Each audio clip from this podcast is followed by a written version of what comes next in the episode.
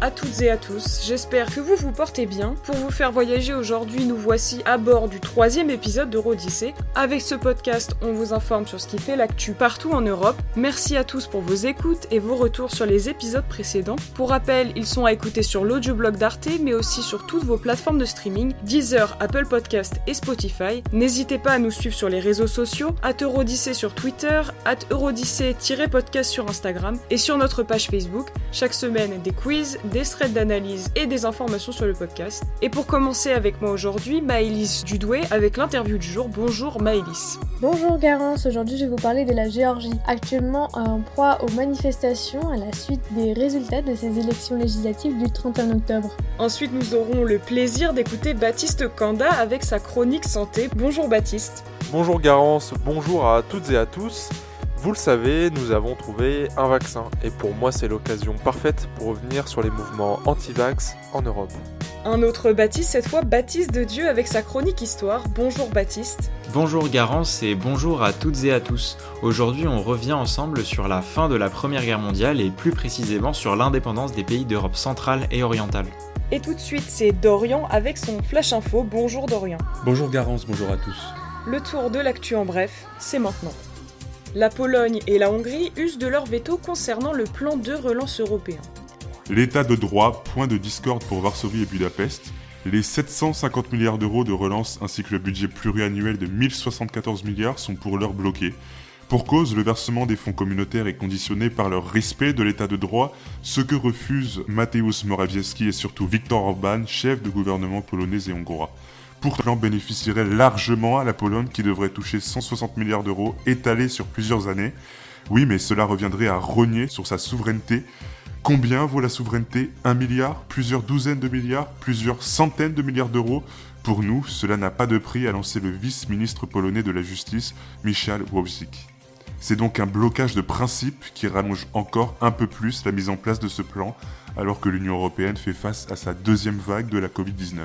En Moldavie, cette fois, la candidate pro-européenne Maya Sandu remporte la présidentielle. Coincée entre la Roumanie et l'Ukraine, la Moldavie s'est vue élire Maya Sandu. Le président sortant Igor Dodon laisse sa place à la pro-européenne.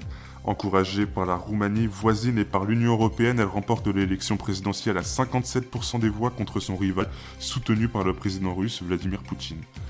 Ancienne experte à la Banque mondiale, ex-ministre de l'Éducation et ancienne Premier ministre, Sandou devient la première femme à diriger ce petit État anciennement sous giron soviétique. Malgré ses félicitations, Dodon, proche de Moscou, a déclaré faire appel aux tribunaux pour vérifier un nombre sans précédent d'irrégularités électorales. Toute ressemblance avec une situation existant outre-Atlantique est purement fortuite. Sous Igor Dodon, la politique était tournée vers la Russie. Désormais, il se pourrait qu'elle bascule en direction de l'Occident. Au Royaume-Uni, cette fois, Jérémy Corbyn réintégré au Parti travailliste britannique, mais persona non grata à la Chambre des communes. Je suis ravi d'avoir été réintégré au sein du Parti travailliste, a tweeté l'ancien chef du Labour Party, après en avoir été suspendu à la suite, d'un rapport pointant l'antisémitisme dans le parti lorsque Corbyn en était le chef. Il réintègre l'opposition. Cependant, les travaillistes juifs regrettent la levée de la suspension, tout comme l'actuel leader Kay Starmer, qui s'emploie à tourner la page polémique écrite par son prédécesseur il a rappelé sur Twitter son engagement à faire du parti de l'opposition, je cite, un endroit sûr pour les juifs et d'interdire le siège de député à Corbyn. Une proposition historique, l'Europe dévoile son premier plan de lutte contre la haine des personnes LGBT. La Commission européenne a présenté un plan destiné à lutter contre les discriminations et la haine envers les personnes lesbiennes, gays, bisexuelles et transgenres, et à renforcer les droits des couples de même sexe. Alors que de nombreux États membres progressent dans le domaine des droits LGBT, des tendances inquiétantes se développent, d'après Vera Jourouva, vice-présidente pour les valeurs et la transparence à la Commission. Des zones sans idéologie LGBT ont été décrétées dans certaines villes, notamment en Pologne, où des manifestants pro-LGBT ont été arrêtés. Une législation européenne pour une reconnaissance mutuelle des droits parentaux nécessiterait toutefois l'unanimité des États membres. Si adopter cette disposition obligerait les États membres à punir ces infractions, les thérapies de conversion visant à changer l'orientation sexuelle des personnes LGBT seraient également condamnées. Enfin, football d'Orient, la France maîtresse et l'Allemagne corrigée. Ce n'était plus arrivé depuis 1931, rendez-vous compte. 6 buts à 0. C'est ce qu'a encaissé Manuel Neuer et ses coéquipiers face à l'Espagne qui arrache donc son billet pour la finale à 4 de la Ligue des Nations. Le sélectionneur allemand, Joachim Löw, pointé par la presse et sur la sellette. Quant à nos Bleus, ils se sont imposés 4 à 2 face à la Suède avec un doublé d'Olivier Giroud. Prochaines échéances avec enjeu pour Didier Deschamps et son groupe début juin 2021 pour la phase finale de la Ligue des Nations et pour le début de l'Euro 2020 plus 1. Espérons que le calendrier ne soit pas à nouveau chamboulé et que les supporters regagnent les travées. Merci Dorian pour ce flash info. Tout de suite, Maëlys Dudoué nous livre son interview sur les élections géorgiennes. Bonjour Garance. Aujourd'hui, je m'en vais évoquer avec notre invité du jour la Géorgie. À ne pas confondre avec son homonyme américain, cet état du Caucase, véritable porte d'entrée de l'Europe qui fait face à la mer Noire, est une ancienne république satellite de l'URSS. Le pays est actuellement sous le feu des protestations de sa population la coalition des partis d'opposition dénonce une fraude électorale suite aux résultats des élections législatives du 31 octobre. Au cœur du problème, le parti du gouvernement au pouvoir, Rêve géorgien, fondé par l'ex-président milliardaire Bidena Ivanishvili, est donné gagnant à 48%. Parmi les figures de l'opposition, on retrouve Mikhail Saakashvili. Cet ex-président géorgien controversé est en exil. Si ce dernier a refait carrière au sein du gouvernement ukrainien, il reste une figure importante dans le pays. Depuis quelques semaines, des manifestations ont lieu dans la capitale Tbilissi. Mais tout de suite, je me tourne vers notre invité, Florent Parmentier. Monsieur Parmentier, bonjour. Vous êtes secrétaire général du CEVIPOF, le Centre de recherche politique de Sciences Po, mais également chercheur au Centre de géopolitique d'HEC, docteur en sciences politiques et enseignant. Pouvez-vous nous expliquer en quelques mots pourquoi une telle défiance de la population vis-à-vis des résultats Qu'est-il réellement reproché au gouvernement et au parti Rêve géorgien finalement? Ce qu'il faut voir, c'est plusieurs choses. Vous avez mentionné effectivement la question de la défiance. Pourquoi il y a une défiance dans les résultats de ces élections? On peut penser qu'il y a deux raisons. Première raison qui est tout à fait euh, objective, qui est le faible écart entre les, deux principaux euh, protagonistes de cette histoire. Le rêve géorgien est à 48%, les partis d'opposition coalisés sont à 46%, donc on voit qu'il n'y a que deux points d'écart, et deux points d'écart dans, ce type de scrutin, c'est peu de choses. Donc ça pose une question sous-jacente qui est, une fois qu'on a ce, résultat très serré, effectivement, c'est de la confiance dans les institutions. Quel est le régime politique de la Géorgie? La Géorgie, c'est un régime plutôt parlementaire avec l'élection d'une présidente au suffrage universel. C'est un régime monocaméral avec une forte dose de proportionnel. Euh, sur les 150 euh, députés euh, qui sont élus, 120 le seront à la proportionnelle et 30 seulement en circonscription, ce qui est un pourcentage qui a évolué. Je pense que ce que permet normalement le scrutin proportionnel, c'est une forme de sincérité du scrutin la plus large possible. Une fois qu'on sait ça, c'est précisément la raison effectivement pour laquelle les, opposants ont, pris la rue, c'est-à-dire euh, leur objectif est euh, d'avoir le mode de scrutin qui soit le plus efficace électoralement. Actuellement, on sait que l'OSCE, l'Organisation pour la sécurité et la coopération en Europe, est une institution chargée de garantir la sincérité du scrutin. Il y a effectivement, du point de vue de, l'OSCE, un certain nombre de, critiques, sans pour autant remettre euh, totalement en cause le scrutin. Des collectifs de jeunes comme le mouvement Honte, euh, que je pense, avaient déjà fait savoir leur colère en juin dernier. Euh, pensez-vous que les contestations émanent essentiellement de la jeunesse ou est-ce finalement un phénomène intergénérationnel, euh, national, finalement global? Si on regarde euh, de manière plus globale, effectivement, les oppositions s'appuient très souvent sur euh, des jeunes étudiants urbains dont les votes s'expriment en général plutôt en faveur du, changement que, du soutien des régimes en place. Toutes les manifestations post-électorales de l'espace post-soviétique ont très souvent comme euh, moteur des générations plutôt jeunes. Mais il faut bien voir qu'en matière électorale, et surtout quand on a finalement des résultats assez tendus, cette manifestation est plus générale. Il faut prendre aussi en compte un, autre, un autre enjeu qui est qu'il est très compliqué aujourd'hui de faire des manifestations à l'heure de, la Covid-19 certains personnages finalement sont exercer une influence considérable sans pour autant être ouvertement présents euh, dans l'échiquier politique actuel. Je pense notamment à la position du milliardaire euh, Bidina Ivanishvili, le fondateur du parti Rêve géorgien. Est-il le partisan dont la Russie a besoin dans la région finalement? Bidzina Ivanishvili est le fruit finalement d'une histoire post-soviétique, en ce sens qu'il a accumulé, euh, après l'indépendance de la Géorgie, des fortunes assez considérables.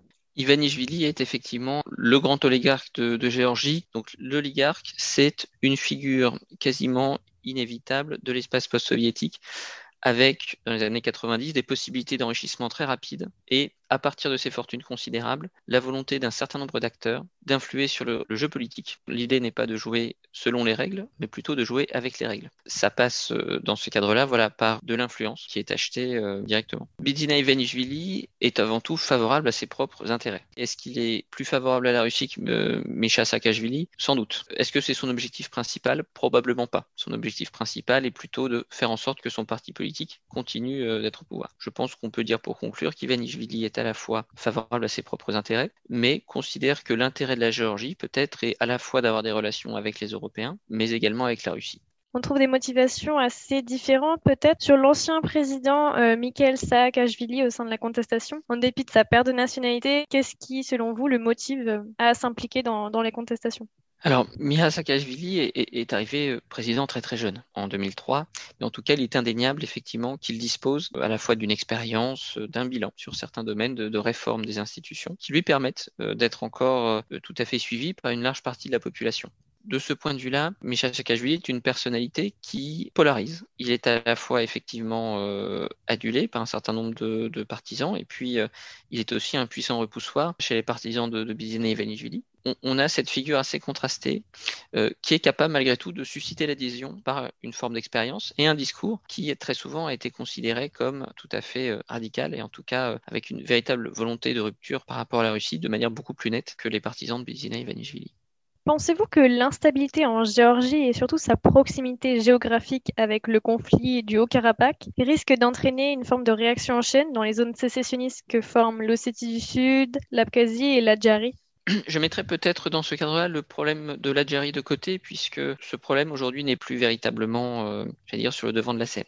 Où se trouve effectivement la Géorgie dans ce conflit? La Géorgie reste un État important du Caucase. C'est la raison pour laquelle Mike Pompeo, est allé rendre visite euh, récemment à Tbilissi, c'est pour s'assurer effectivement du soutien euh, américain dans la région. La position ensuite de la Géorgie est particulière, c'est-à-dire que la Géorgie est à la fois un État très majoritairement chrétien orthodoxe. Pour autant, on n'a pas pris part au conflit au Karabakh, euh, mais disons qu'elle a des intérêts économiques qui la lient à l'Azerbaïdjan. Qu'en est-il maintenant des conflits séparatistes? On sait que la Brésil et l'Ossétie du Sud ont déclaré, souhaité après 2008 déclarer leur indépendance, qui n'est reconnue aujourd'hui que par quelques États. Et donc, quel est le degré de, j'allais dire, d'incidence de la situation politique sur la l'Ossétie du Sud, en réalité, ça ne risque pas d'en avoir tellement sur un plan qui est tout simplement que pour la l'Ossétie du Sud, ils sont déjà en dehors du jeu géorgien. Maintenant, qu'est-ce que la Géorgie va devenir après les élections? Il y a un premier scénario, à partir des, contestations que nous voyons aujourd'hui, qui serait en quelque sorte celui de la répression des manifestants et celui de la consolidation du pouvoir du rêve géorgien. Il y a également un second scénario qui serait celui de l'affaiblissement des dirigeants, c'est-à-dire euh, moins de légitimité puisque plus de contestations, et donc on a une instabilité chronique des institutions géorgiennes dans lequel une bonne partie des, Géorgiens finalement ne se reconnaîtraient pas. Et puis vous avez un troisième scénario qui est celui de l'alternance après de nouvelles élections, dans le cas où l'opposition réussit euh, son pari. Ce qu'il faut voir, c'est que euh, ce sont euh, trois modèles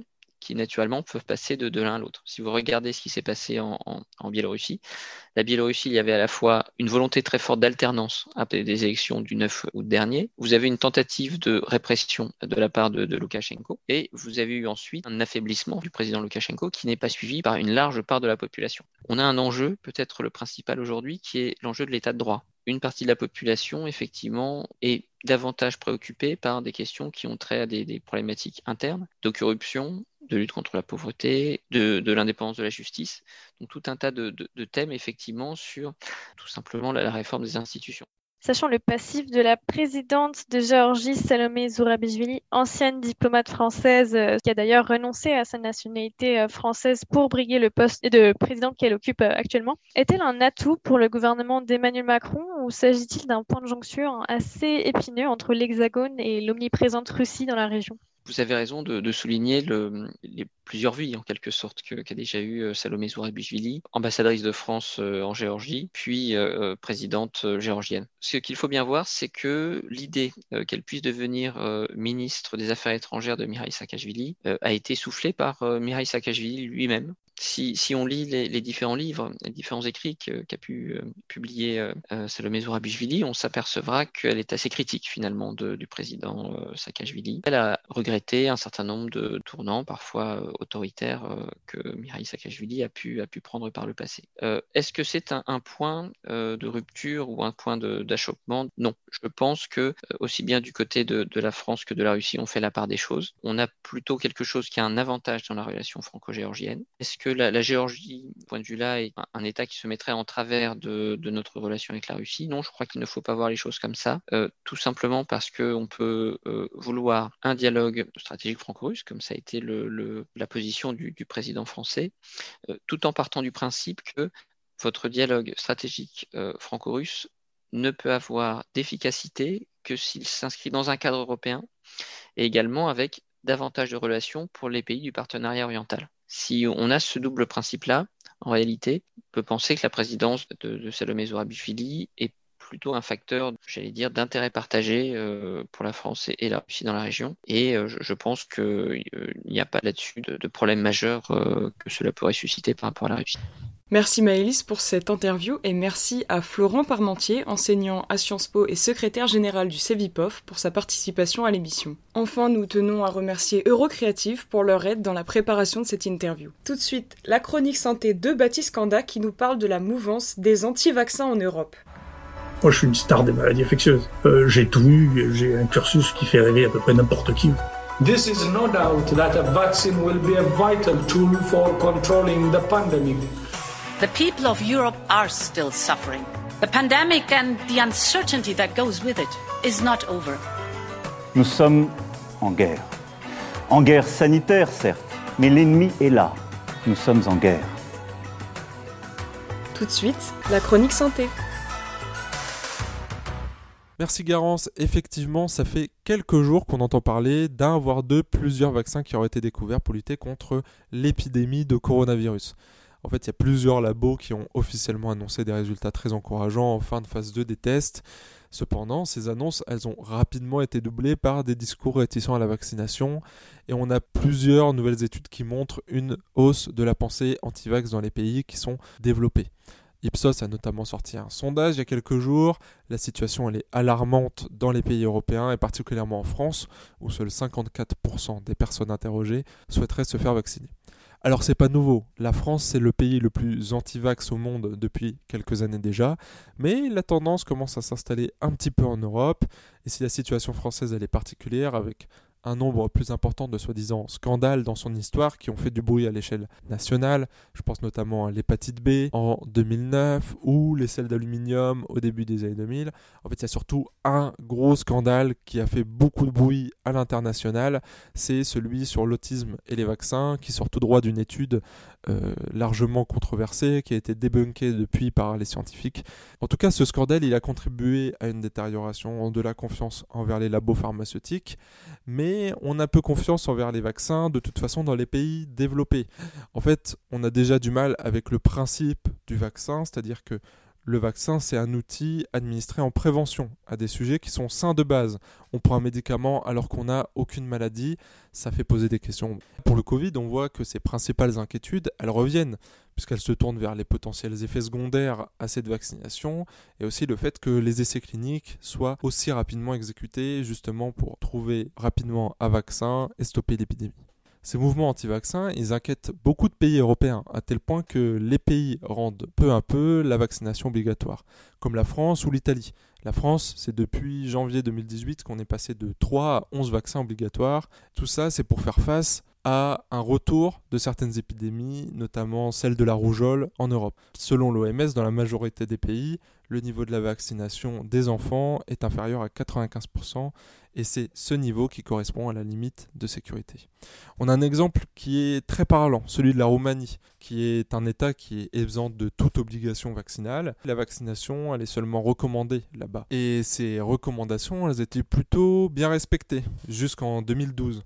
En fait, euh, en 2012, c'est l'année où on a vu l'explosion de discours accusant le vaccin rougeole, oreillon, rubéole d'être à l'origine de l'autisme. Résultat, la couverture vaccinale contre la rougeole est passée de 94% en 2012 à moins de 80% en 2016, provoquant plusieurs grandes vagues épidémiques. Et en fait, cette situation n'est pas du tout inédite, puisque c'est quelque chose qui arrive également en Italie, en France, d'où le fait qu'on rende les vaccins obligatoires, mais aussi dans d'autres pays de l'Est, notamment en Ukraine. En fait, ce qui est problématique, c'est que normalement, on aurait dû avoir un cycle. Le cycle, c'est que quand on a une épidémie, on trouve un vaccin. Quand on a le vaccin, on vaccine tout le monde, l'épidémie disparaît. Et puis, quelques années après, on a ce qu'on appelle l'effet de laisser aller, c'est-à-dire que on commence à se dire que ça sert plus à rien de vacciner, ce qui est en train de se passer, et du coup, on a une recrudescence de certaines épidémies. À ce moment-là, normalement, les inquiétudes reviennent et on refait vacciner. Cependant, pas c'est pas ce qui se passe actuellement. En fait, les, réticences envers la vaccination, elles persistent, et c'est à cause de mouvements et d'associations comme euh, Initiative citoyenne en Belgique ou Discovery Salud en Espagne. Des associations qui aujourd'hui critiquent l'Union européenne lorsqu'elle commande des centaines de millions de doses pour ses citoyens. En fait, ces mouvements, ils sont proches des lobbies de médecine alternative, très à la mode en ce moment, et on leur donne la parole dans les médias on les met en avant et on les met même au même niveau que les spécialistes, les scientifiques, les chercheurs qui, eux, s'appuient sur des vraies études. Et tout ça, en fait, ça apporte la confusion. On l'a vu notamment par la couverture médiatique euh, durant l'épidémie de coronavirus. Donc c'est bien beau de rendre la vaccination obligatoire mais sans éducation, notamment aux médias, parce qu'aujourd'hui on a tout et n'importe quoi sur Internet au sujet de la vaccination, sans éducation aux médias ou à l'information, l'obligation de se faire vacciner, ça vaut rien. On le voit bien avec la France. Et la France, c'est pas un cas unique. L'Italie ou l'Espagne ont également des scores très inquiétants dans l'étude d'Ipsos, alors qu'ils ont été au moins autant ravagés par l'épidémie de coronavirus. Donc ce qu'il faut, c'est de l'éducation et de l'information. Merci Baptiste pour cet éclairage et maintenant pour notre dernière chronique, on remonte dans le temps avec Baptiste, direction 1918 pour un éclairage sur une période charnière pour l'indépendance des pays européens. Paris. Paris outragé. We shall fight on the beaches. Я покидаю свой пост с тревогой, но и с надеждой. J'ai venu, j'ai vu, j'ai vaincu. We shall fight on the landing ground. Paris brisé. Je meurs, innocent de tous les crimes, dans ton macu. We shall fight in the fields. Paris martyrisé. Veni Vici. Ich bin ein Berliner. Viva el rey! Viva España! Mais Paris libéré. La semaine dernière a été commémorée en France et en Europe l'armistice de la Première Guerre mondiale qui a été signé le 11 novembre 1918. La fin de la guerre a entraîné un profond remodelage de la carte de l'Europe et des États qui la composent.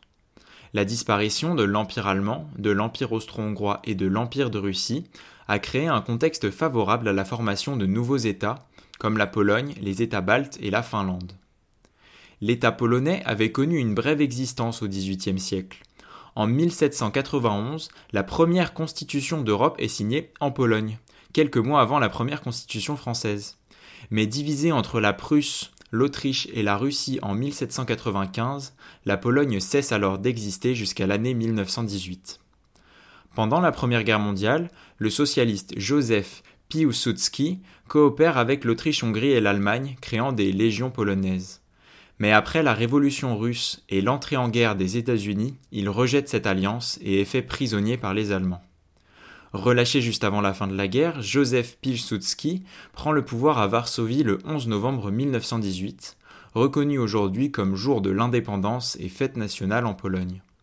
Cette indépendance polonaise est due à une combinaison de plusieurs facteurs favorables. Premièrement, une défaite combinée des trois puissances occupantes, l'Empire allemand et l'Autriche-Hongrie contre les forces de l'entente, et la Russie contre l'Empire allemand. Ensuite, dans les 14 points de Wilson, la Pologne est mentionnée comme un État aspirant à l'indépendance et ayant un accès à la mer. Enfin, la Pologne bénéficie d'un soutien diplomatique et militaire de la France dans les années d'après-guerre.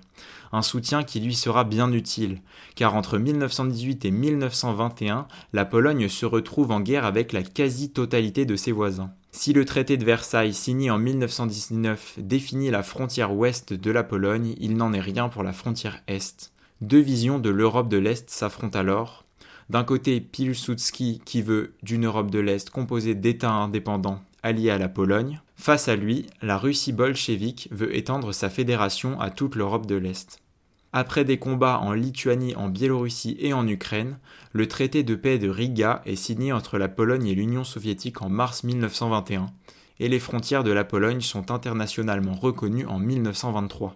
Mais alors, est-ce que d'autres États indépendants ont vu le jour en Europe au même moment? En effet, la Finlande déclare son indépendance de l'Empire de Russie en décembre 1917. Son indépendance est reconnue dès janvier 1918 par la Russie bolchevique, la France, la Suède et l'Allemagne. En février 1918, c'est au tour de la Lituanie de proclamer son indépendance, mais sa capitale Vilnius est occupée par les bolcheviks en 1919, avant qu'elle ne soit annexée par les Polonais en 1920. Anciennement sous contrôle de l'Empire russe, la Lettonie est occupée par les Allemands après la signature du traité de Brest-Litovsk en mars 1918. Profitant de la capitulation des Allemands, la Lettonie proclame elle son indépendance le 18 novembre 1918. Occupée ensuite par les bolcheviks, l'Union soviétique reconnaîtra finalement son indépendance en 1920. Profitant de l'offensive allemande de l'hiver 1918 et du retrait de l'armée rouge, l'Estonie déclare son indépendance en février 1918. Les bolcheviks tenteront également de reconquérir l'Estonie, en vain. Alors en revanche, est-ce que d'autres États ont échoué à obtenir leur indépendance? Oui, malheureusement, l'issue n'a pas été positive pour tout le monde, Garance. En Ukraine, deux États ukrainiens indépendants voient le jour à la fin de la guerre, avant de s'unifier en 1919 en une République nationale d'Ukraine. Entre 1918 et 1921, les Ukrainiens se battent pour leur indépendance contre les bolcheviks. Cette guerre fera 2 à 3 millions de morts.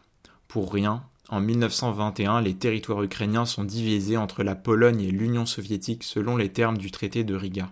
La Biélorussie, elle, proclame son indépendance en mars 1918. Mais manquant d'une armée forte et d'une reconnaissance internationale, la Biélorussie est occupée par les bolcheviks et sera-t-elle aussi partagée entre la Pologne et l'Union soviétique? Une indépendance que ces deux pays n'obtiendront qu'à la chute de l'URSS.